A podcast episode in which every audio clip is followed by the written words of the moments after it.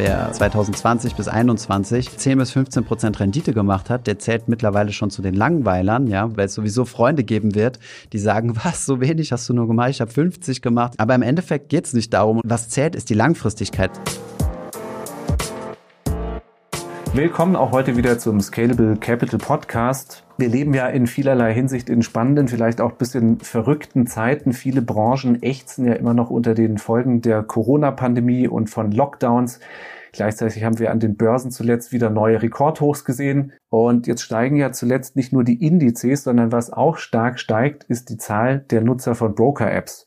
Man könnte sagen, die Generation Smartphone entdeckt jetzt weithin die Börse. Und parallel dazu kann sie sich ja auch immer ähm, vielfältiger über Börse und Finanzen informieren. In Podcasts wie diesem, auf Blogs, aber auch YouTube-Videos wird das alles, dieses Informationsangebot und die Verfügbarkeit von leicht nutzbaren Brokern dazu führen, dass die Finanzbildung im Land immer besser wird und dass die Deutschen vielleicht wirklich nachhaltig von Sparern zu Anlegern werden.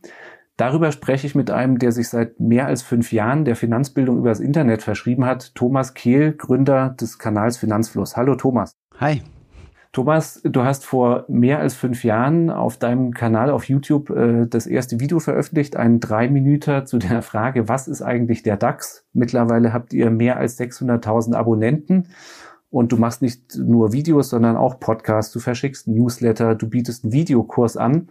Und trotz all dieser Bemühungen von dir und anderen in den sozialen Medien lesen wir immer noch davon, wie viel die Deutschen durch Niedrigzinsen verlieren. Ja, letztes Jahr erst wieder jeder Deutsche 110 Euro, deutschlandweit 9,2 Milliarden Euro. Was ist denn da los? Ja, gute Frage. Ähm Okay, auf der einen Seite sind wir zwar der größte Finanzkanal, was das Thema, oder ja, YouTube-Kanal, was das Thema Finanzen angeht. Auf der anderen Seite ist äh, 600.000 Abonnenten natürlich noch verhältnismäßig wenig, wenn man das jetzt mal im Verhältnis setzt zur Gesamtbevölkerung.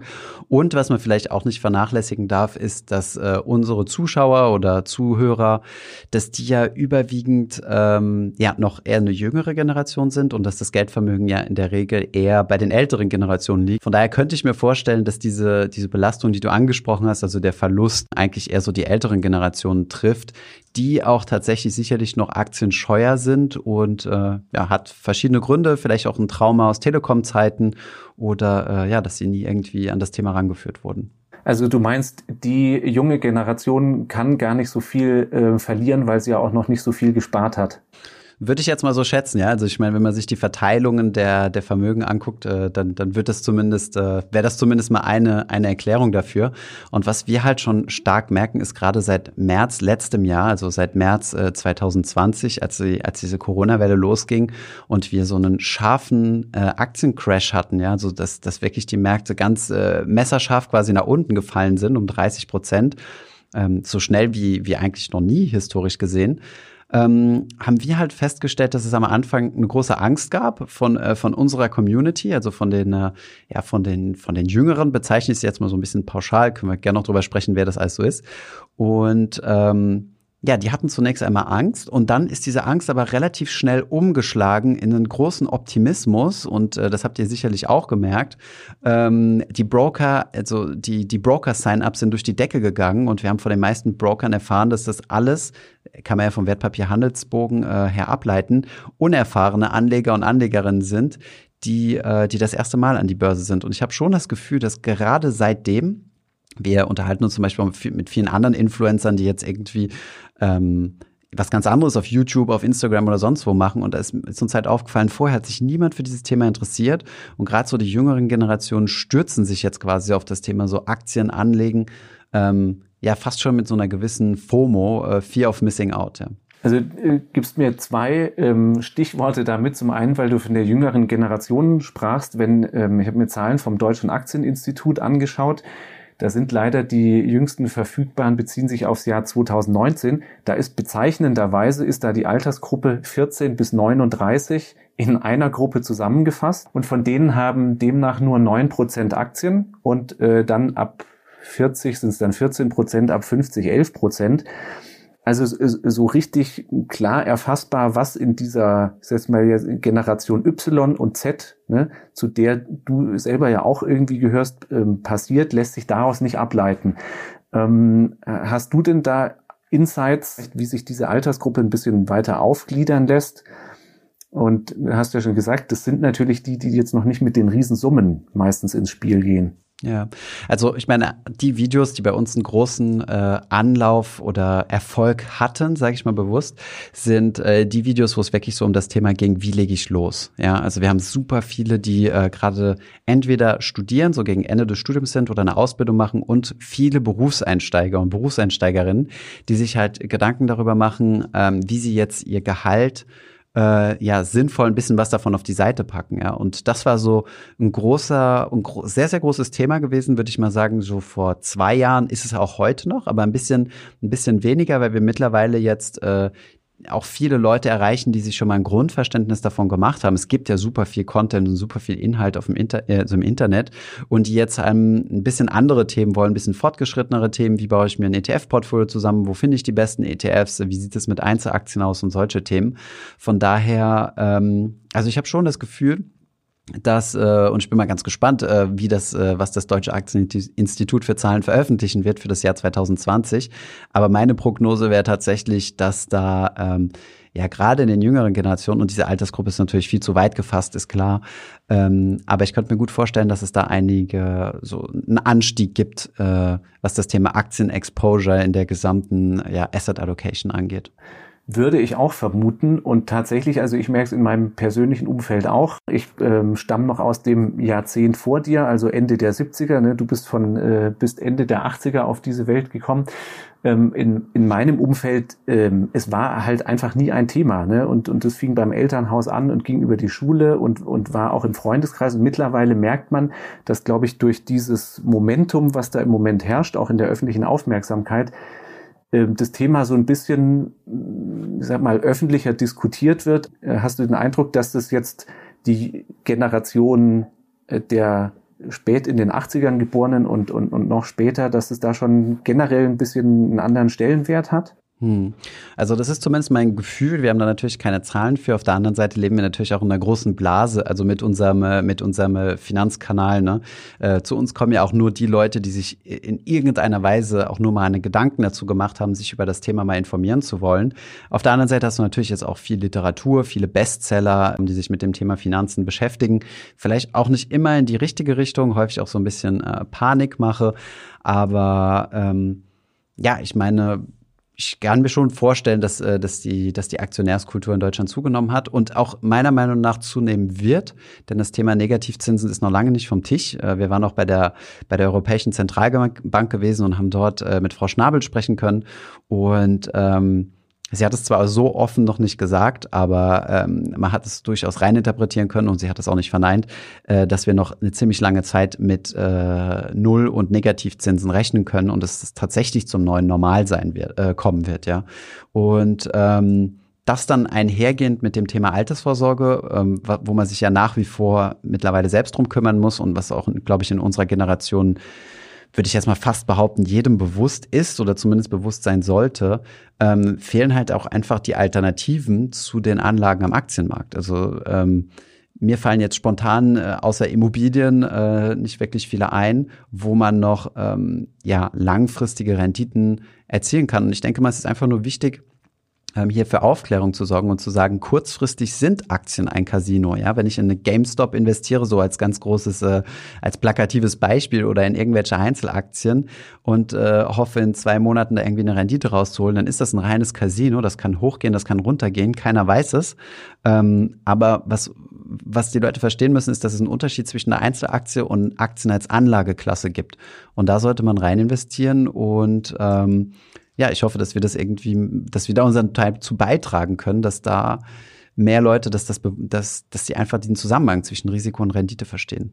Ja, ist, was du gesagt hast, mit der Blase ist sicher so ein Punkt, ne, man, man geht vielleicht irgendwann davon aus, weil man auch sehr viel von Leuten umgeben ist und, und sich mit denen umgibt, die sich mit dem Thema befassen, dass das jetzt sehr stark in die Breite geht.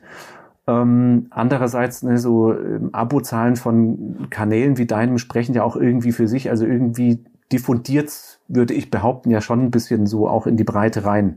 Ich gebe dir einfach nur mal ein Beispiel. Ähm, als ich jetzt zuletzt wieder geflogen bin und äh, mit, mit allen möglichen Tests und die ganzen Bedingungen, die du hast, um, um fliegen zu können, ähm, bin ich äh, wieder in Deutschland eingereist und äh, ein freundlicher Polizist hat meinen, äh, meinen Personalausweis entgegengenommen und äh, mich ziemlich lange angeschaut und sagte so, ich kenne sie doch irgendwoher. Und habe ich gesagt, ja, ich mache Videos äh, auf YouTube und so weiter. Und dann hat sie so, ah, voll cool, ich schaue mir das an und so weiter. Und das ist jetzt, würde ich mal sagen, keine typische äh, Berufsgruppe, wo man sagen würde, das ist der Erste, der sich mit Aktien beschäftigt. Ja, und solche Erlebnisse haben wir mittlerweile regelmäßig, dass wir halt so von verschiedensten Leuten in, in verschiedensten äh, ja, Berufen und Schichten erkannt werden. Und das ist halt für mich auch immer so ein bisschen ja, ist jetzt kein empirischer Beweis oder so, aber halt einfach so eine, so eine heuristische Empfindung, ähm, dass mehr und mehr Leute sich mit der Thematik beschäftigen. Wenn wir jetzt mal davon ausgehen, was ich auch gefühlt so, so wahrnehmen würde, dass äh, sich da vielleicht gerade tatsächlich was passiert, ist ja die Frage, wie nachhaltig das dann ist. Ne? Du hast vorhin selber schon äh, angesprochen, die Dotcom-Bubble. So als dann der neue Markt in die Binsen ging, dann haben auch viele Deutsche die Lust an der Aktie wieder so ein bisschen verloren. Was müsste denn jetzt passieren, dass äh, das dieses Mal vielleicht ein bisschen nachhaltigerer Trend ist und nicht bloß ein Hype? Man sieht ja jetzt auch schon wieder verschiedene Blasenbildungen, ne? also gerade was, was da so Gezocke in verschiedenen Märkten angeht, sowohl, sowohl im Kryptowährungsbereich sieht man das als jetzt auch mit diesen Einzelaktien, ne? GameStop, AMC und Co. Und äh, auch bei fundamentaleren Werten, wie zum Beispiel, ich weiß jetzt nicht, Tesla oder so, ich will jetzt nicht behaupten, dass es überbewertet ist. Auf jeden Fall ist es auf Bewertungsniveau, die unüblich sind, sagen wir mal, in diesem Sektor. Ähm, ja, von daher kann ich einfach nur sagen, es gibt eigentlich so zwei Dinge, die man beachten sollte, wer in die Asset-Klasse Aktien investieren will. Und das ist erstens diversifiziere. Das, das hat ja die, die Generation Telekom nicht gemacht.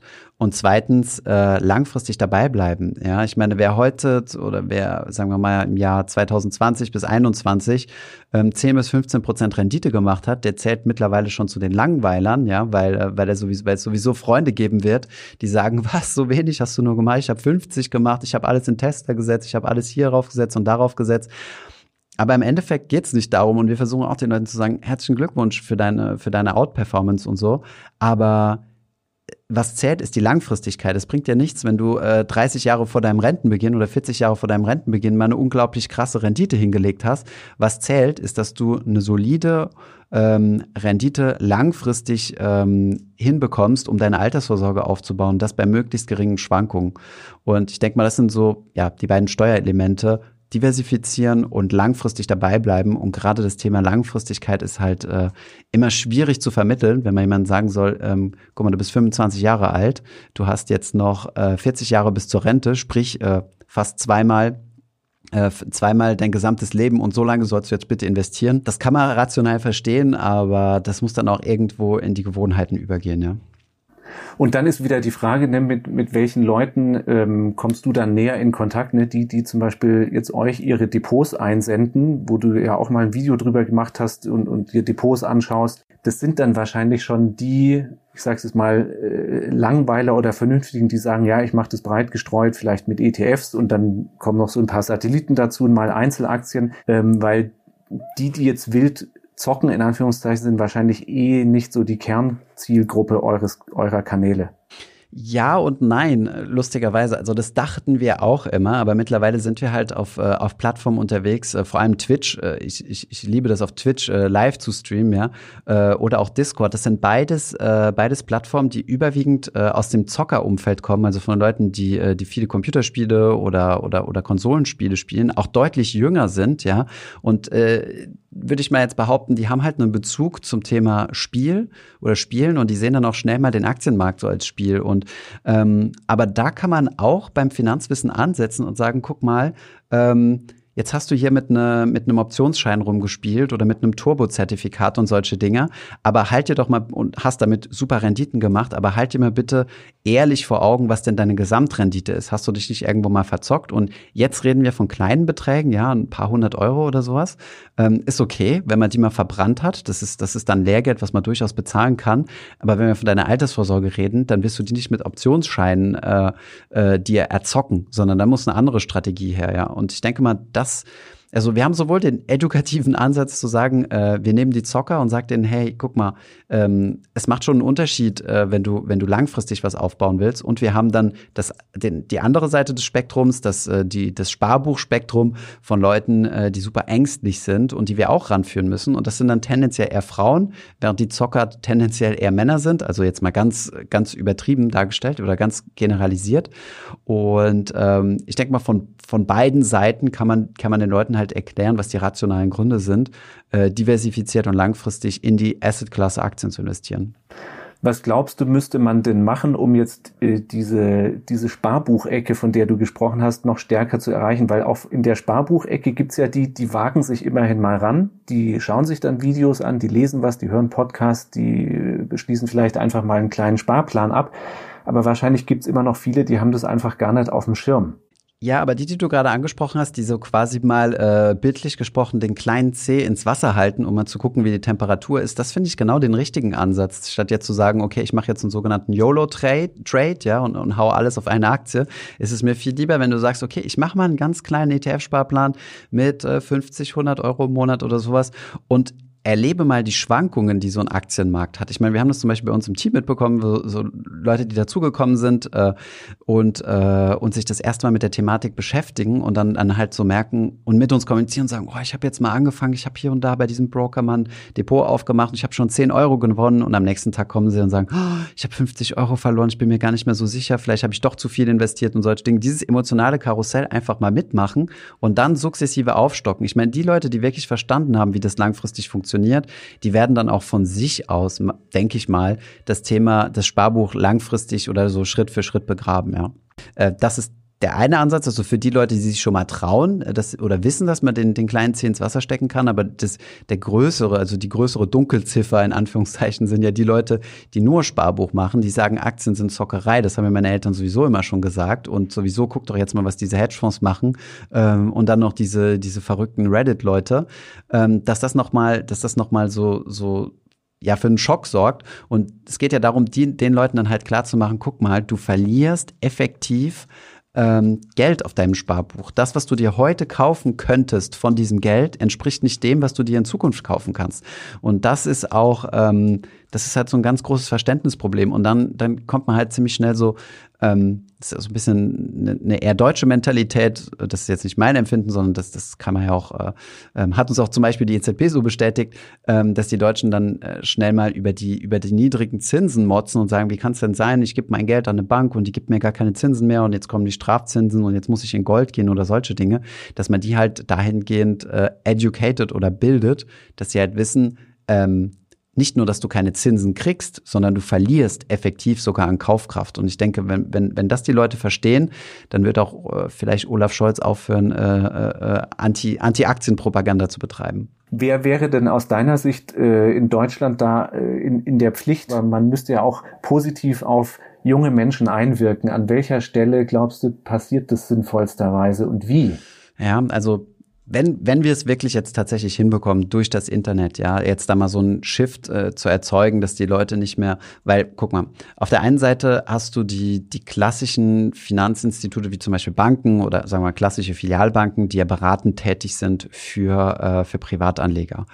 Ähm, die sind aber regulatorisch mittlerweile so eingeengt, dass quasi der normale Kundenberater, Kunden, die jetzt kein großes Vermögen haben, überhaupt gar keine Aktien anbieten darf. Der darf eventuell vielleicht sogar Fonds machen, aber die sollten dann im besten Fall Mischfonds sein mit 80 Prozent Anleihenquote, sprich äh, negativ verzinsten äh, Wertpapieren und äh, höchstens 20 Prozent Aktien. Ja.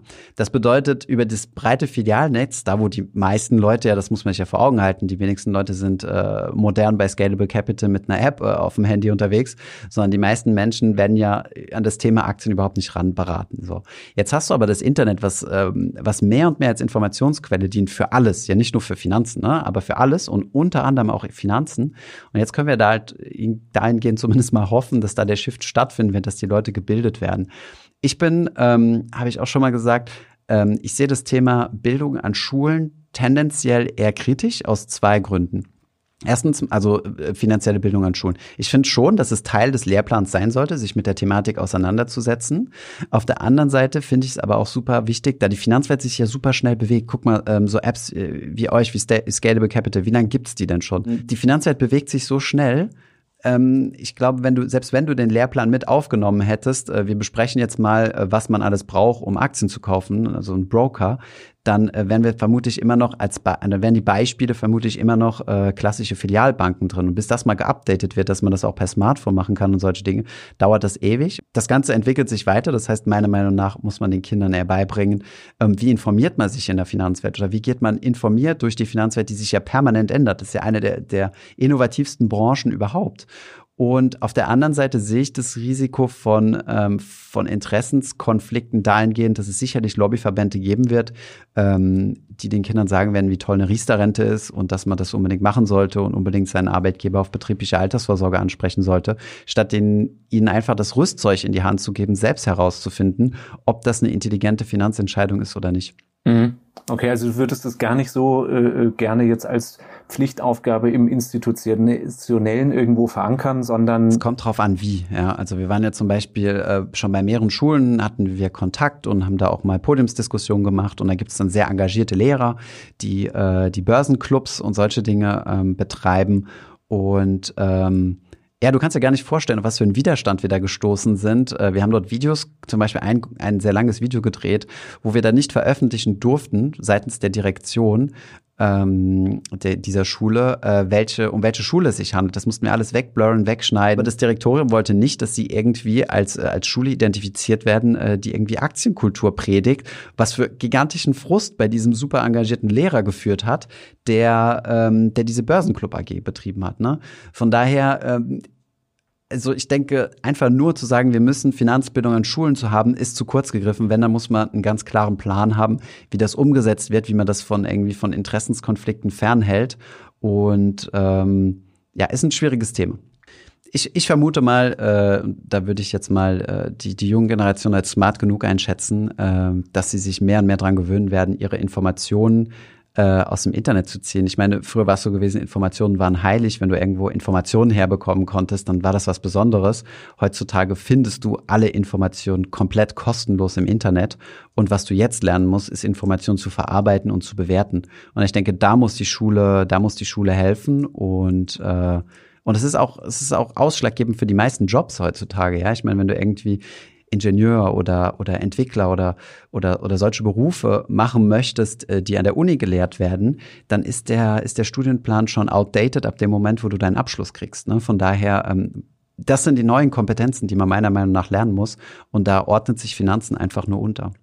Wie hast du eigentlich ähm, Finanzen gelernt? Man sieht in deinem Lebenslauf, du hast ähm, Finanzen studiert und du hast auch bei einer Investmentbank in Paris gearbeitet.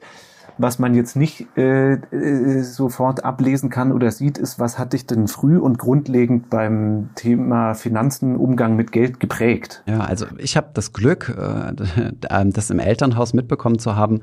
Ähm, also ich komme jetzt nicht aus einer reichen Familie, ich habe mir auch mein Studium komplett selbst finanziert, auf Kreditbasis auch.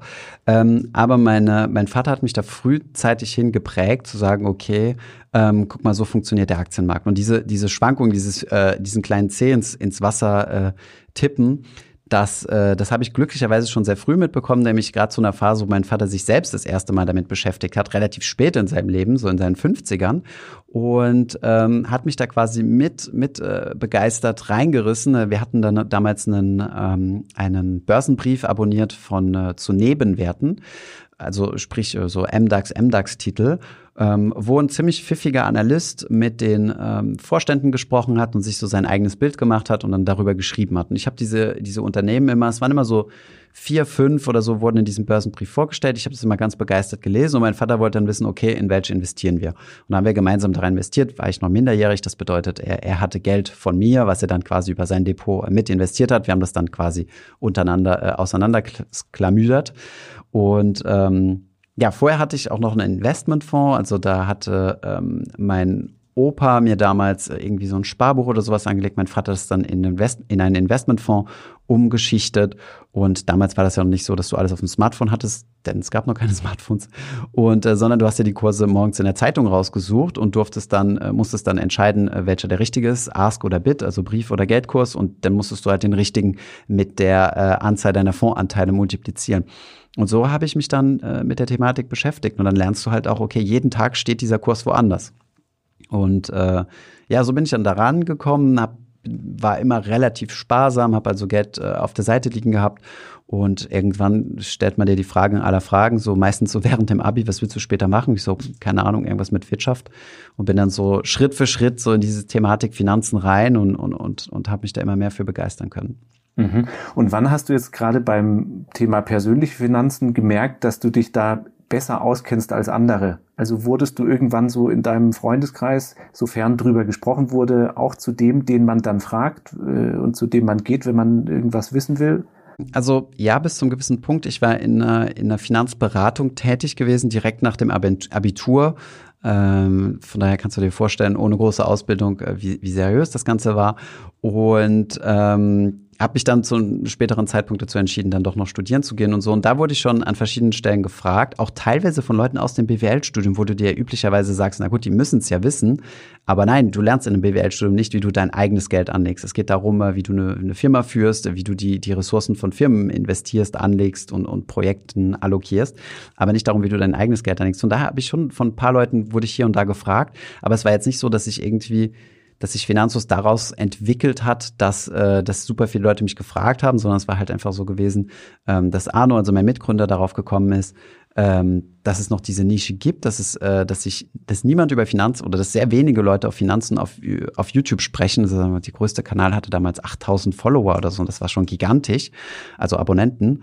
Und äh, er ist dann halt auf mich zugekommen, weil er wusste, ähm, ey, ähm, ich habe Ahnung von Online-Marketing und du hast Ahnung von Finanzen und das Thema fasziniert dich und so, lass mal ein paar Videos zusammen machen. Dann ist es zu diesem besagten äh, DAX-Video und, und weiteren extremen Basic-Videos gekommen.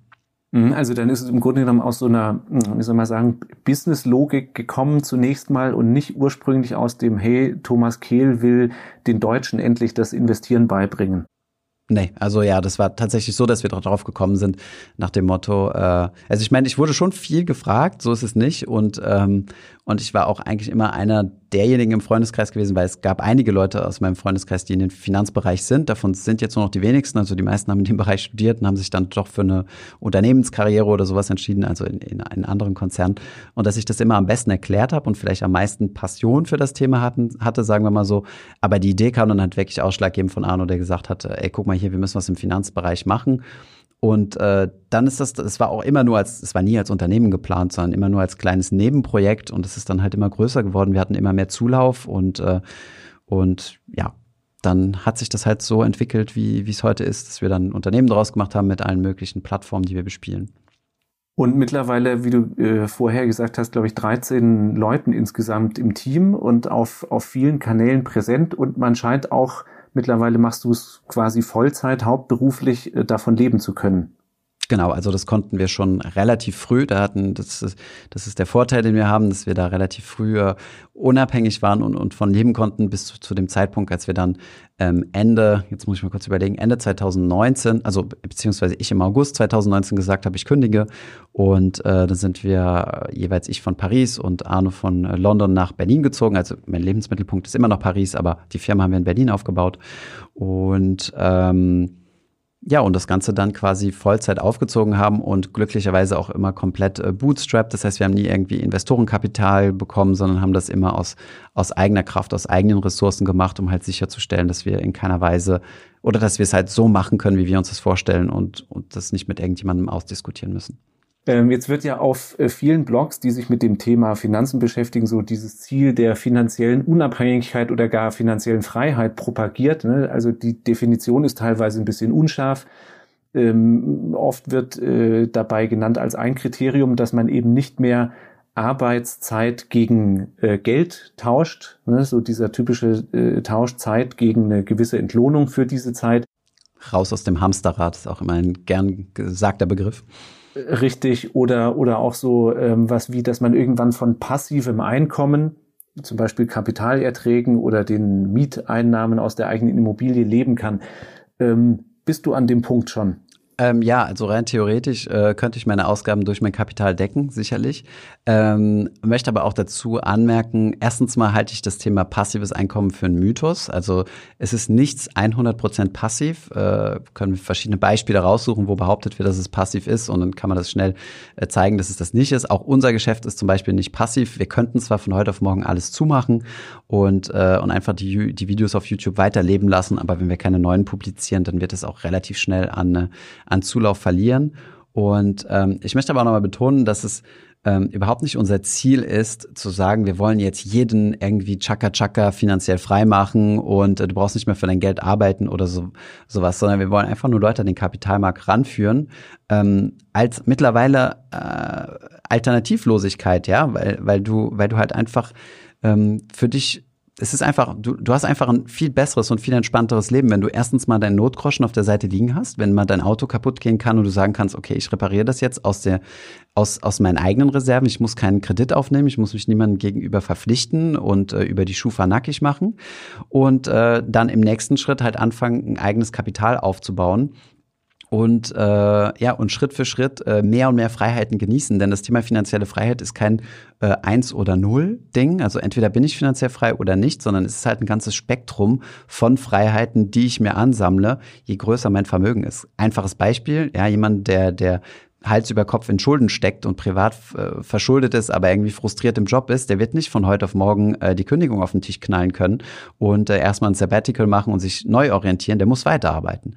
Und äh, diese Freiheit erarbeitest du dir, wenn du halt ein gewisses Kapitalpolster hast. Und das ist jetzt nur ein ganz ähm, pauschalisiertes Beispiel. Es gibt aber tausende andere Beispiele, die zeigen, ähm, wo es nützlich ist, ein gewisses Polster zu haben. Und es geht nicht darum, es geht nicht nur um Altersvorsorge, es geht auch nicht nur darum, äh, ähm, finanziell frei zu werden oder sowas. Mhm.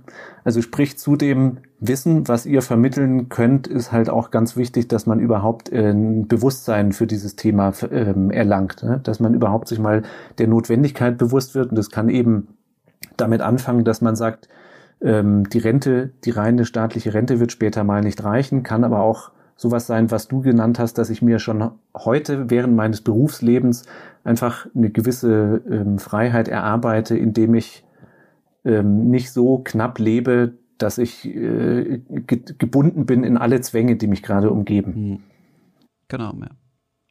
Jetzt hast du schon viele so direkt oder indirekt Ratschläge für Menschen gegeben, die sich äh, dem, dem Thema widmen. Vielleicht noch einen Einblick. Wie würdest du deinen Investmentstil beschreiben und warum fährst du den so, wie du ihn fährst? Genau, also ich bin wirklich zu 100 Prozent passiv investiert. Das bedeutet, äh, ich habe mir irgendwann mal ein Wertportfolio zusammengesetzt, was, äh, und es ist mittlerweile auch schon zum Meme geworden auf unserem Kanal, aber was sich quasi aus mehr oder minder, ja, es gibt ja Schwankungen, aber 70 und äh, 70, 30 zusammensetzt, also 70 Prozent MSCI World, 30 Prozent Emerging Markets und dann kannst du bei den beiden noch ein bisschen was abknapsen und dann hatte ich noch äh, rund, äh, ich glaube mittlerweile sind es vier Prozent ähm, in einem sogenannten REIT-ETF drin. Das ist äh, meine Aufstellung, also wirklich mit drei ETFs, das glaubt mir keiner. Es ist aber so und es, es ist wirklich so simpel, ja, obwohl es so viele Möglichkeiten gibt, sich tausendmal komplexere Portfolios zusammenzubauen und ähm, ich werde auch häufig gefragt, so, ja, was würdest du den Anfängern empfehlen? Ja, Anfängern würde ich das empfehlen, so wie ich es auch habe, denn es macht keinen Unterschied, ob Anfänger oder Profi. Du kannst dich dieser Thematik relativ schnell entledigen mit einfach drei ETFs. Habe ich noch ein paar Beimischungen. Ich bin, ich glaube persönlich äh, an, an Kryptowährungen, an, an die Zukunft von Kryptowährungen, auch wenn das vielleicht sich erst in zehn Jahren oder so tatsächlich die Vorteile davon materialisieren werden. Deswegen habe ich da auch, bin ich da auch im einstelligen Prozentbereich, also unter zehn Prozent investiert und noch ein ganz kleiner Anteil äh, an Peer-to-Peer-Krediten. So, so bin ich aufgestellt. Ähm, ich habe keine richtigen Immobilien, also keine eigenen Immobilien, weil mir das zu unflexibel ist. Ich weiß nicht, wo mein Lebenszentrum in Zukunft sein wird und auch nicht äh, vermietete Immobilien, weil dasselbe ist, es mir zu unflexibel und ich möchte meine Zeit äh, darauf verbringen, äh, in mein Geschäft zu investieren und nicht mit und nicht mit dem Investieren. Ja, und es klingt zwar ein bisschen, es klingt zwar ein bisschen paradox, dass jemand, äh, der jemandem oder dass jemand, der anderen Leuten investieren beibringen will, so wenig Zeit mit seinen Investments verbringt. Aber meine Hauptaufgabe ist mein Job und, und das liebe ich und das macht mir am meisten Spaß. Und äh, nicht äh, jetzt noch zu versuchen, 0,2 Prozent mehr Rendite rauszuquetschen, weil ich statt ich dem statt, statt dass ich dem MSCI World ausgesucht habe, habe ich den MSCI World äh, Multifaktor oder sowas herausgesucht. Ja, das ist aber jedem freigestellt und und so wie ich anlege, soll auf gar keinen Fall als, äh, als Copy-Paste-Vorlage gesehen werden.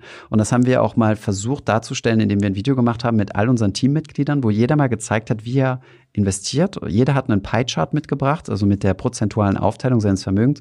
Und keine zwei Pie-Charts waren gleich. Und ich war auch der Einzige, der so zu 100 Prozent in ETF, ne, wobei noch zwei weitere, aber wir, wir gehören zu einer Minderheit in unserem eigenen Team, wohl bemerkt, die so 100 Prozent passiv anlegen. Und alle anderen haben noch eine Sektorwette mit dabei oder eine Aktie mit dabei und auch fast ausnahmslos alle Portfolios, die wir uns in den, in den wöchentlichen Streams auf Twitch anschauen, ähm, haben noch einzelne Sektorwetten dabei. Und das ist auch gut so, denn jeder soll ja so ein Portfolio sich aufbauen, womit er sich wohlfühlt. Ähm, ich würde nur eine Bedingung dazu setzen, nämlich, dass man das langfristig durchziehen kann und nicht, dass dein Portfolio quasi jedes Jahr anders aussieht. Dann, ähm, dann bist du dann bist du nicht committed und dann, dann, dann läufst du zu sehr das Risiko, irgendwann mal eine spekulative Position einzugehen und dann knallt's. Also und du, du, äh, hast auch gar nicht nebenbei noch irgendwie so, ein, so eine Schatulle von ein bisschen Spielgeld, wo du sagst, ah ja, hier jetzt cool, das mache ich mal und kurzfristig und rein raus. Das ist mir zu schade, mit meinem Geld zu spielen. Das, äh, das, äh, das, ich verstehe aber schon deine Frage, weil viele Leute fragen mich auch immer, Mensch, juckt's dich nie in den Fingern, wenn der hier, guck mal, du liest Tesla und Tesla hat im letzten Jahr, was weiß ich, wie viel paar hundert Prozent gemacht und so weiter, denke ich mir, ja schön. Aber das macht die Aktie jetzt für mich nicht besser. Also ich werde jetzt nicht sagen, ich habe keine Ahnung, ob das Ding überbewertet ist, unterbewertet ist. Ich würde fast sogar bei Tesla behaupten, das weiß keiner. Ähm, bei anderen Aktien kann man es vielleicht wissen und so, aber ich, ich würde mich nicht wohl, guck mal, in meiner Zeit als Investmentbank haben wir so viel Zeit und äh, ich habe sehr viele Nachtschichten geschoben, ähm, damit verbracht, unsere Kunden zu analysieren, also die Aktien unserer Kunden anzuschauen oder der Übernahmekandidaten. Ähm, wir haben da so tiefgründige Analysen gemacht. Wenn ich mich in eine Einzelaktie reinbegeben würde, würde ich auch solche tiefgründigen Analysen machen wollen, um mich wohlzufühlen, um wirklich das Ding zu verstehen. Und äh, da habe ich einfach jetzt keine Lust mehr drauf. Und äh, von daher deine Frage kann ich mit Nein beantworten. Ich habe eine Einzelaktie noch, das sind die Aktien von meinem ehemaligen Arbeitgeber. Ähm, die habe ich 20 Prozent günstiger bekommen. Trotzdem notieren sie in meinem Portfolio noch negativ. Von daher ist es keine, keine gute Investition gewesen. Sie war aber auch teilweise unfreiwillig. Okay, alles klar. Gut, ähm, super. Vielen Dank für die für die spannenden Einblicke und auch ja für die direkten und indirekten ähm, Appelle an Leute, die schon investieren oder die vielleicht damit anfangen wollen. Ähm, ich denke, das ist auch ähm, wieder so eine Meta-Botschaft, die man, glaube ich, über unser Gespräch drüber schreiben kann. Es gibt jetzt nicht das allgemeingültige Rezept, das man jetzt jedem überstülpen kann, sondern ein wesentliches Ding ist, was du gesagt hast, man muss für sich selber einen Zugang zu dem Thema finden, dann eine Strategie ausarbeiten, die ist beim einen simpler, beim anderen elaborierter und dann sollte man langfristig irgendwie dabei bleiben. So sieht's aus, ja. Gut, ähm, Thomas, dann sage ich herzlichen Dank für die Zeit, für das spannende Interview, für die Einblicke in deine Arbeit, deine Ansichten zum Investieren. Und ähm, ja, ich hoffe, unsere Zuhörer konnten da was raus mitnehmen und dass wir uns bald wiederhören in der nächsten Folge im Scalable Capital Podcast. Danke dir, Nikolas.